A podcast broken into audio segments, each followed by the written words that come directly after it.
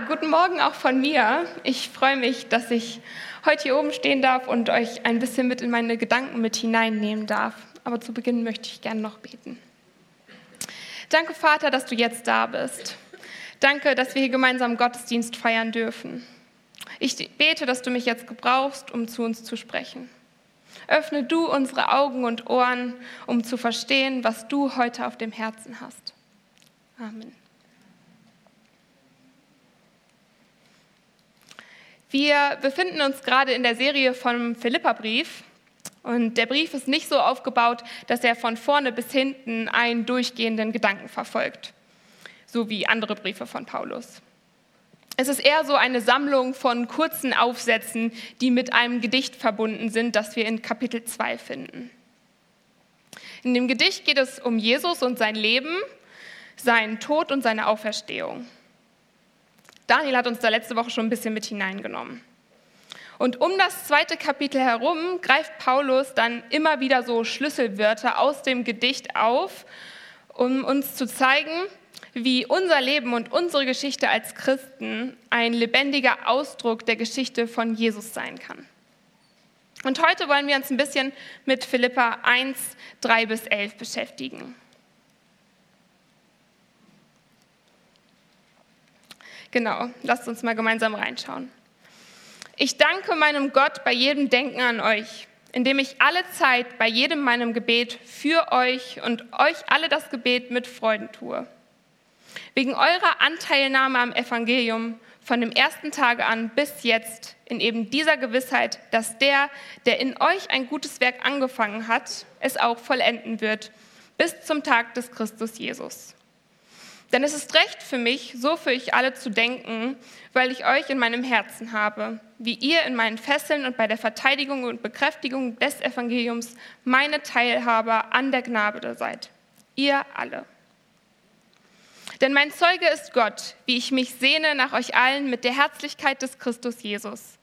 Und um das bete ich, dass ich eure Liebe noch mehr und mehr überströme durch Erkenntnis und alles Feingefühl, um das Wesentliche richtig zu erfassen, damit ihr lauter und unanstößig seid auf den Tag des Christus, erfüllt mit Frucht der Gerechtigkeit, wie sie durch Jesus Christus entsteht, zur Ehre und zum Lob Gottes. Paulus blickt auf die Gemeinde voll Freude und Dankbarkeit. Aber er dankt nicht nur, sondern er betet auch für sie. Und zwar, dass eure Liebe noch mehr und mehr überströme. Und was hier ganz deutlich wird, es gibt etwas, das zu einem unbegrenzten Wachstum fähig ist. Und das ist Liebe. Nun gibt es in unserer Gesellschaft aber häufig das Problem, dass unsere Liebesfähigkeit oft davon abhängt, wie andere uns behandeln. Wenn der immer blöd zu mir ist oder mich immer fertig macht, warum sollte ich ihn denn dann gut behandeln? Das hat er doch gar nicht verdient. Und die Bibel wird oft als Spiegel bezeichnet und ich habe euch hier mal einen zur Veranschaulichung mitgebracht. Und das Spannende ist, dass die Bibel Dinge ganz anders sieht. Wenn ich mich vor den Spiegel stelle und den rechten Arm hebe, sieht man hier vielleicht, dann hebt mein Spiegelbild den linken Arm. Wenn ich meinen Kopf nach rechts drehe, dann, dann dreht mein Spiegelbild den Kopf nach links. Die Dinge, die in der Bibel stehen, stehen nämlich oft im Gegensatz zu dem, wie wir es in der heutigen Gesellschaft gelehrt bekommen. Die Gesellschaft sagt uns, wie du mir, so ich dir. Ich tue nur dem Gutes, der mir auch Gutes tut. Die Bibel sagt aber gegenteilig zu dem in Matthäus 5, Vers 47, wenn ihr nur euren Freunden liebevoll begegnet, ist das etwas Besonderes? Das tun auch die, die von Gott nichts wissen. Oder in Matthäus 5, Vers 44. Ich aber sage euch, liebt eure Feinde, segnet die euch fluchen und tut wohl denen, die euch hassen. Bittet für die, die euch beleidigen und verfolgen. Wenn Paulus also davon spricht, dass unsere Liebe überströmen soll, dann soll, geht es darum, dass wir so erfüllt, so voller Liebe sein sollen, dass diese Liebe überfließt und wir mehr tun, als wir tun müssten. Dafür müssen wir aber weg von dieser ich-bezogenen Liebe, die den Genuss und die Bereicherung am anderen im Vordergrund sieht. Das heißt, weg von, was habe ich von der Beziehung, hin zu, wie kann ich dem anderen helfen, ihn ans Ziel bringen? Wie kann ich der anderen Person Gutes tun? Und dann heißt es weiter in Vers 10, damit ihr lauter und unanstößig seid auf den Tag des Christus. Hier und im weiteren Verlauf des Textes werdet ihr eine völlig andere Perspektive auf das Leben entdecken, als wir im heutigen Christentum haben. Heute gehört unser Herz nämlich meistens ganz der Gegenwart. All die Anforderungen unseres Alltags überrollen uns täglich und wir haben schon genug damit zu tun. Was esse ich heute? Wie kann ich Zeit für mich haben und auch noch Sport treiben? Die Zukunft bleibt für uns dabei sehr unbestimmt und beschäftigt uns eigentlich kaum ernsthaft.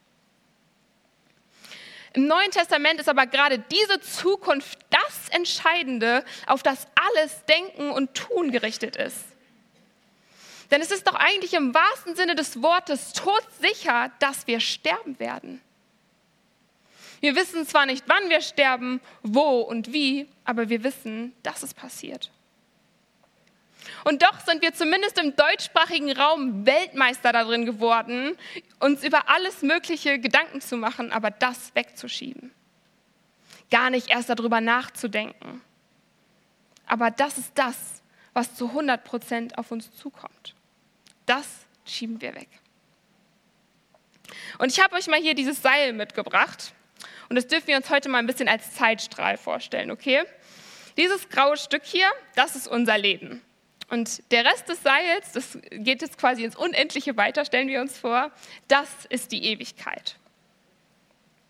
Und wenn es gut läuft, haben wir hier auf der Erde so 80 bis 90 Jahre. Aber das ist das, was danach auf uns zukommt. Die interessante Sache ist aber nun, dass wir tendenziell nicht nach vorne schauen auf diesen Zeitstrahl. Wir schauen nicht auf, was wird alles passieren und was hat das für einen Einfluss auf das, was da hinten kommt, sondern wir schauen tendenziell zurück auf das, was wir schon erlebt haben, auf dieses kleine Stück, auf Schmerz, Ungerechtigkeiten, Leid, Verlust von Freundschaften. Wir schauen nicht nach vorne. Und wenn wir nach vorne schauen, dann schauen wir auf das da, je nachdem, wie viel noch kommen wird.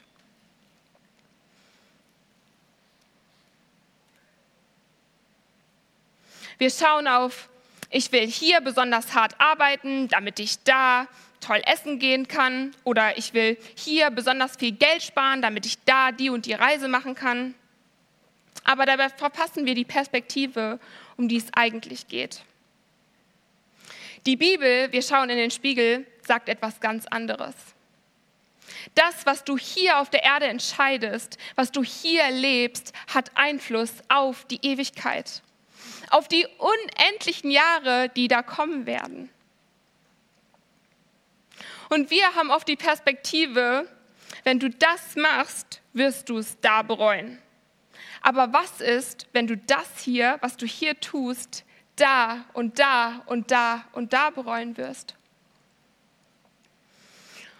Und ich frage dich heute, wenn das Einzige, was sicher ist in deinem Leben, der Tod ist, dann solltest du dir doch eigentlich sicher sein, was danach passieren wird und nicht sagen, ich weiß es nicht, oder?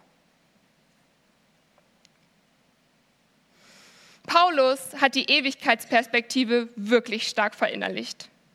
Der ersehnte Tag, wo Jesus wiederkommt, wird kommen und es ist wichtig, dass die Philippa dann lauter und unanstößig sind. Damit sie es aber dann sind, müssen sie es heute schon sein weil sie ja nicht wissen, wann dieser Tag kommen wird. Und diese Kraft und dieser Ernst, der verloren gegangen ist im Hinblick auf diese Perspektive, ist wirklich ein großer Verlust für uns. Wenn wir nämlich nur das sehen, was heute ist, dann werden wir das Wesentliche versäumen. Wir verlieren dann nämlich unser eigentliches Ziel aus den Augen, welches uns allein eigentlich schon so große Hoffnung und Freude geben will. Und wisst ihr, in der heutigen Lehre vom Christentum entsteht häufig die Vorstellung, dass man an dem Tag, wo Jesus wiederkommt, am besten nichts vorzuzeigen haben sollte, was etwas wert ist. Statt mit vielen guten Früchten und gut eingesetzten Gaben sind viele Christen und Gemeinden der Meinung, dass wir voller, voller Sünde, arm und leer vor Jesus stehen sollten. Das heißt, sie sind der Ansicht, dass wir auch trotz der Erlösung elende Sünder bleiben und keine Veränderung durch den Glauben geschieht. Paulus hatte aber eine ganz andere Vorstellung. Er bittet und erwartet, dass die Philippa lauter und unanstößig sind auf den Tag des Christus, erfüllt mit der Frucht der Gerechtigkeit. Und ich habe euch hier mal ein Bild mitgebracht, der das eigentlich ganz gut, ja, das das ganz gut zeigt. Das Wort lauter ist im Griechischen nämlich zusammengesetzt aus dem Wort Sonne und Richten und bezeichnet so die reine Klarheit und Durchsichtigkeit. Es geht hier also um Menschen, die nicht nur Gott gehören, sondern in ihrer Zugehörigkeit zu Gott auch klar und durchsichtig geworden und keinem mehr Anstoß zur Sünde geben.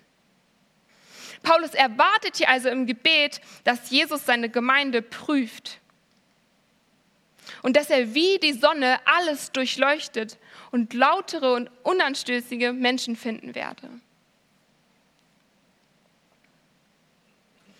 Und das gelingt nicht durch irgendeine zauberhafte Verwandlung, sondern durch das immer reichere Wachstum der Liebe hier und jetzt. Paulus sieht die Gemeinde an jedem Tag, wo Jesus wiederkommt, also nicht als arm und leer an, sondern erfüllt mit der Frucht der Gerechtigkeit, wie sie durch Jesus Christus entsteht, zur Ehre und zum Lob Gottes. Und es geht dabei nicht um irgendwelche Leistungen und Werke, ganz wichtig.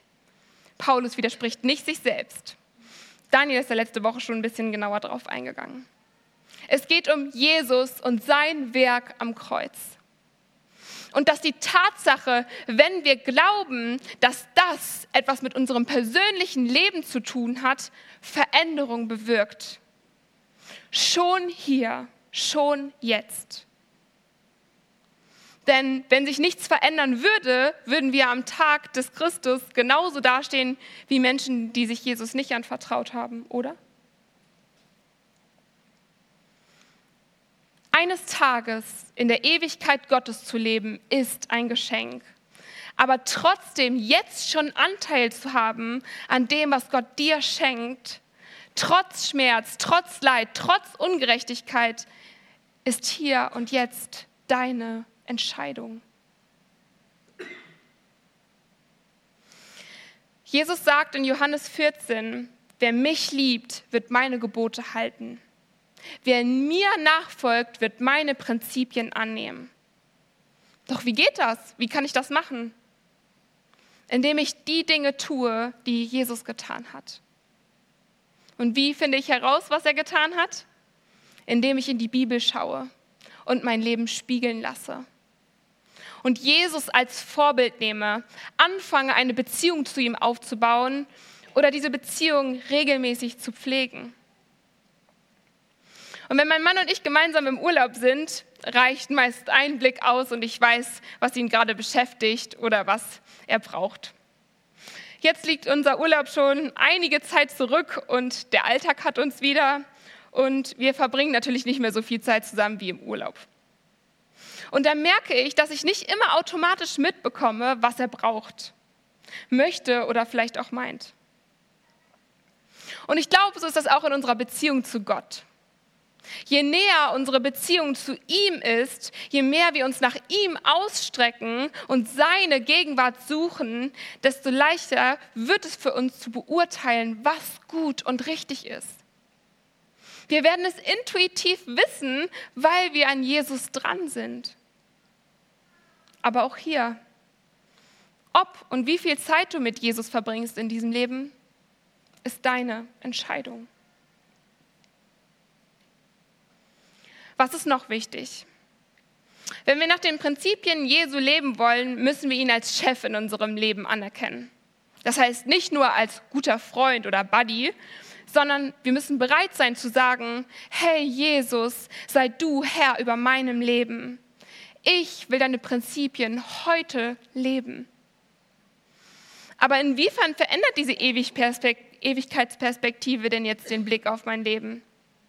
In welchen Bereichen sehe ich denn Dinge anders, wenn ich den Spiegel, wenn ich in den Spiegel des Wortes Gottes gucke?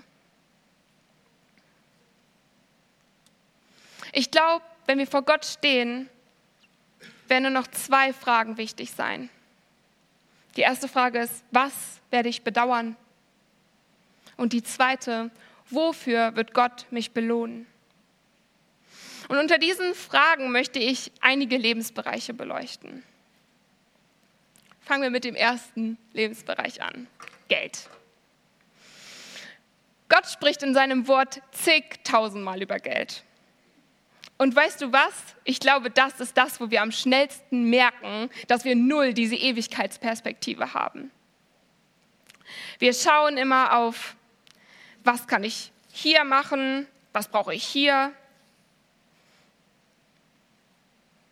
Schöne Klamotten, ein neues Auto, neue Gartenstühle. Alles schöne Sachen, die Gott dir gönnt und die absolut nicht per se schlecht sind. Aber das Einzige, was ich dir ganz fest versprechen kann, ist, dass du nichts Materielles mit in die Ewigkeit nehmen kannst. Keine deiner Klamotten, keine deiner Möbel, keines deiner Autos. Wirst du Gott also beeindrucken können, wenn wir eines Tages vor ihm stehen? Nein, wir können diese Sachen ja nicht mal mitnehmen. Und mit einem Blick in den Spiegel stellen wir wieder fest, auch hier sieht die Bibel den Umgang mit Geld anders. Aus Sicht der Ewigkeit will ich mein Geld nämlich ins Reich Gottes investieren, damit Menschen Jesus Christus kennenlernen. Ich fange an, es zu investieren in die Ewigkeit, weil ich Menschen dahin mitnehmen will. Das kann zum Beispiel konkret heißen, dass man eine Freundin auf der Bibelschule unterstützt oder das Geld in Gemeindeprojekte investiert. Und ich kann euch sagen, dieses Geld ist nicht verschwendet. Ich erlebe das Woche für Woche oben bei der Kinderkirche. Kinder, die begeistert sind von biblischen Geschichten. Kinder, die begeistert sind für Gott und singen und tanzen.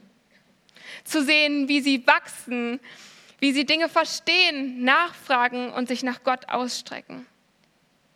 Und es lohnt sich jedes Mal so sehr, Geld zu investieren, um Spiele zu kaufen, Malsachen. Die Kids da oben lieben Steckeperlen, damit sie sich hier wohlfühlen und immer wieder hören, du bist ein geliebtes Kind Gottes. Denn das hat Auswirkungen auf die Ewigkeit. Und wer mich kennt, der weiß, dass ich letztes Jahr mein Lehramtsstudium beendet habe. Und ich stand dann natürlich vor der Frage, mache ich jetzt mein Referendariat oder nicht? Und man redet ja auch mit unterschiedlichen Leuten darüber, mit Familie, Freunden, Bekannten. Und viele haben mir ans Herz gelegt, mach auf jeden Fall erstmal dein Referendariat. Das ist eine sichere Sache. Werd erstmal Beamtin, dann kriegst du richtig gutes Geld, du bist immer versorgt, hast eine vollständig abgeschlossene Ausbildung. Und wenn ich nur auf diesen Abschnitt hier geschaut hätte, dann wäre das auf jeden Fall ein richtig guter Weg gewesen. Ist es auch so, keine Frage. Das Problem ist nur, dass Gott mir gesagt hat, Lydia, geh und investiere dich jetzt in meine Gemeinde. Und dann stand ich vor der Frage, was ist meine Perspektive? Schaue ich auf das Stück oder habe ich Ewigkeitsperspektive? Denn ich glaube, diese Entscheidung hat nicht nur Auswirkungen auf das Heute, sie hat auch Auswirkungen auf das, auf das, auf das und das da hinten. Und es geht mir nicht darum, hier zu sagen, dass keiner mehr Beamter werden sollte. Auf gar keinen Fall. Beamter werden ist richtig cool. Und eine Ausbildung zu Ende machen ist auch super. Es geht mir einfach um die Perspektive. Aus welcher Perspektive triffst du Entscheidungen?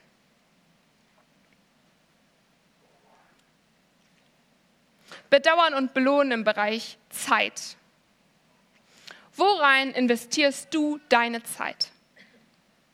Wir leben in einer krassen Konsumgesellschaft. Und gerade meine Generation war so ziemlich die erste, die mit dem Smartphone groß geworden ist. Und ich merke immer wieder, wenn man kein WhatsApp, Netflix, Instagram oder was weiß ich hat, dann kommt es häufiger vor, dass man nicht mehr so richtig mitreden kann. Hast du schon die neue Serie aus den Top-Charts gesehen? Bei der Serie XY ist wieder eine neue Staffel draußen. Und ich weiß nicht, wie es euch geht, aber gerade Filme und Serien anzuschauen, hilft mir immer ziemlich beim Entspannen. Mich einfach mal nur berieseln lassen und nichts tun.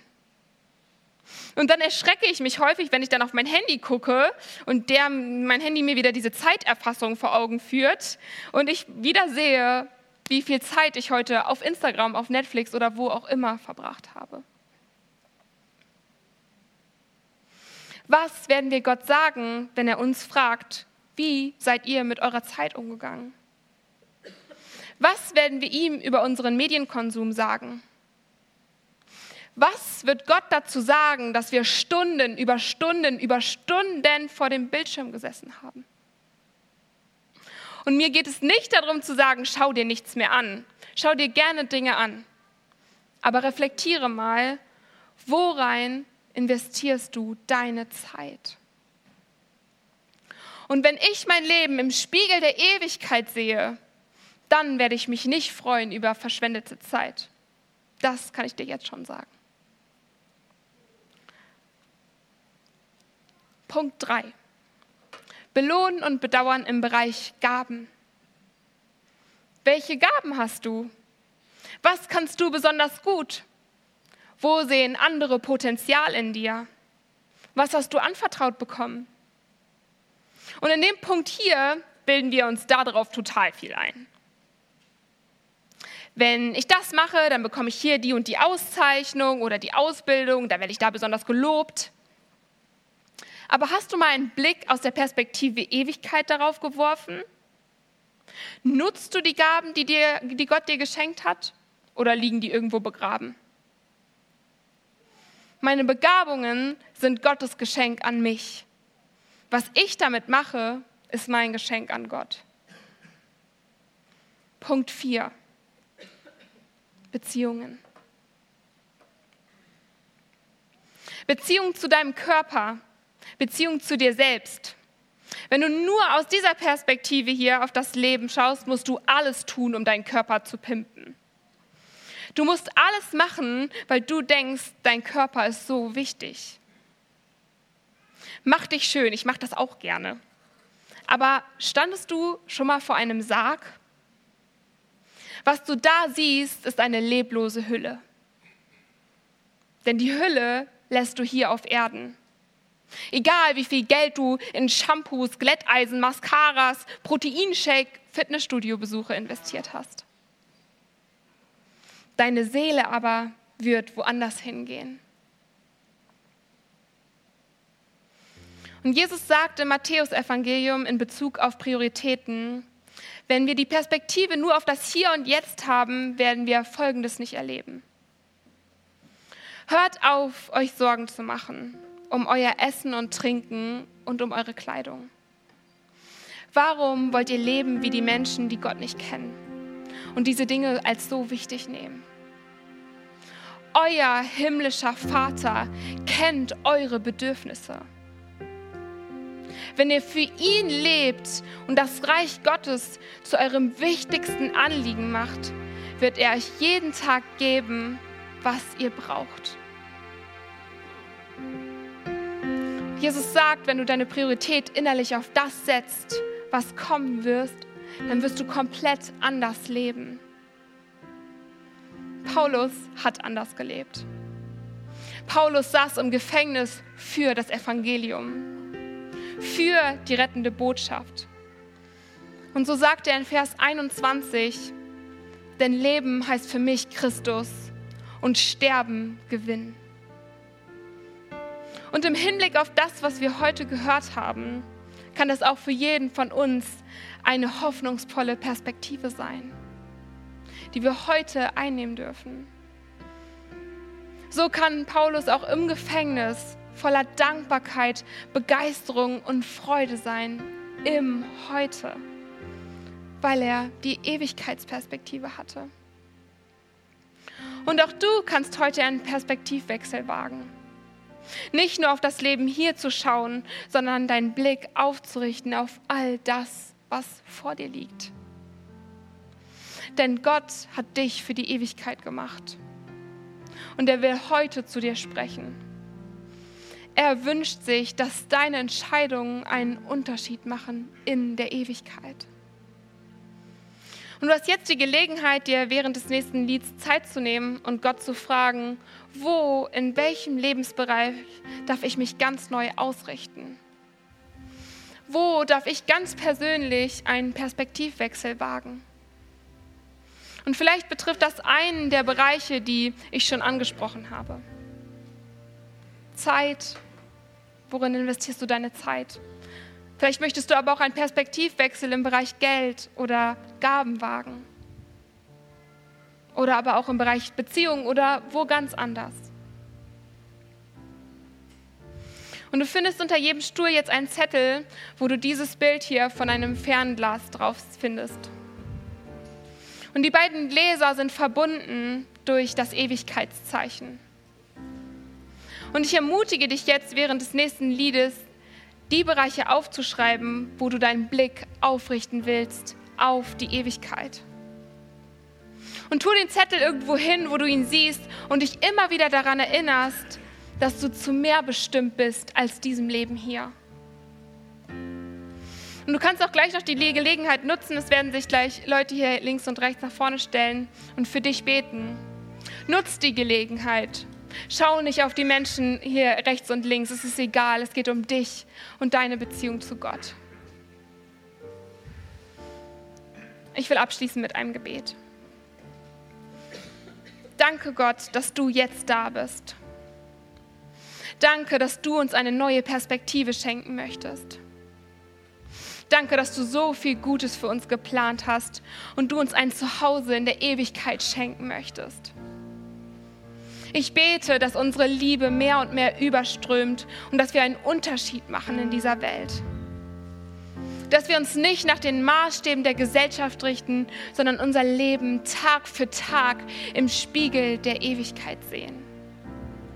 Ich bete, dass unser Herz nicht nur in der Gegenwart hängt, sondern dass wir unseren Blick aufrichten auf all das, was vor uns liegt. Dass wir nicht verpassen, worum es eigentlich geht, Herr Lass uns aus dieser neuen Perspektive ganz neu Freude und Hoffnung schöpfen und gute Entscheidungen treffen, die nicht nur Auswirkungen auf das Heute, sondern auch auf die Ewigkeit haben. Herr, und ich bete, dass du jetzt unsere Augen und Ohren für dein Reden öffnest. Zeig du jedem von uns ganz persönlich, wo wir einen Perspektivwechsel wagen dürfen. Danke, dass du uns kennst und liebst und dass du nur ein Gebet weit entfernt bist. Amen.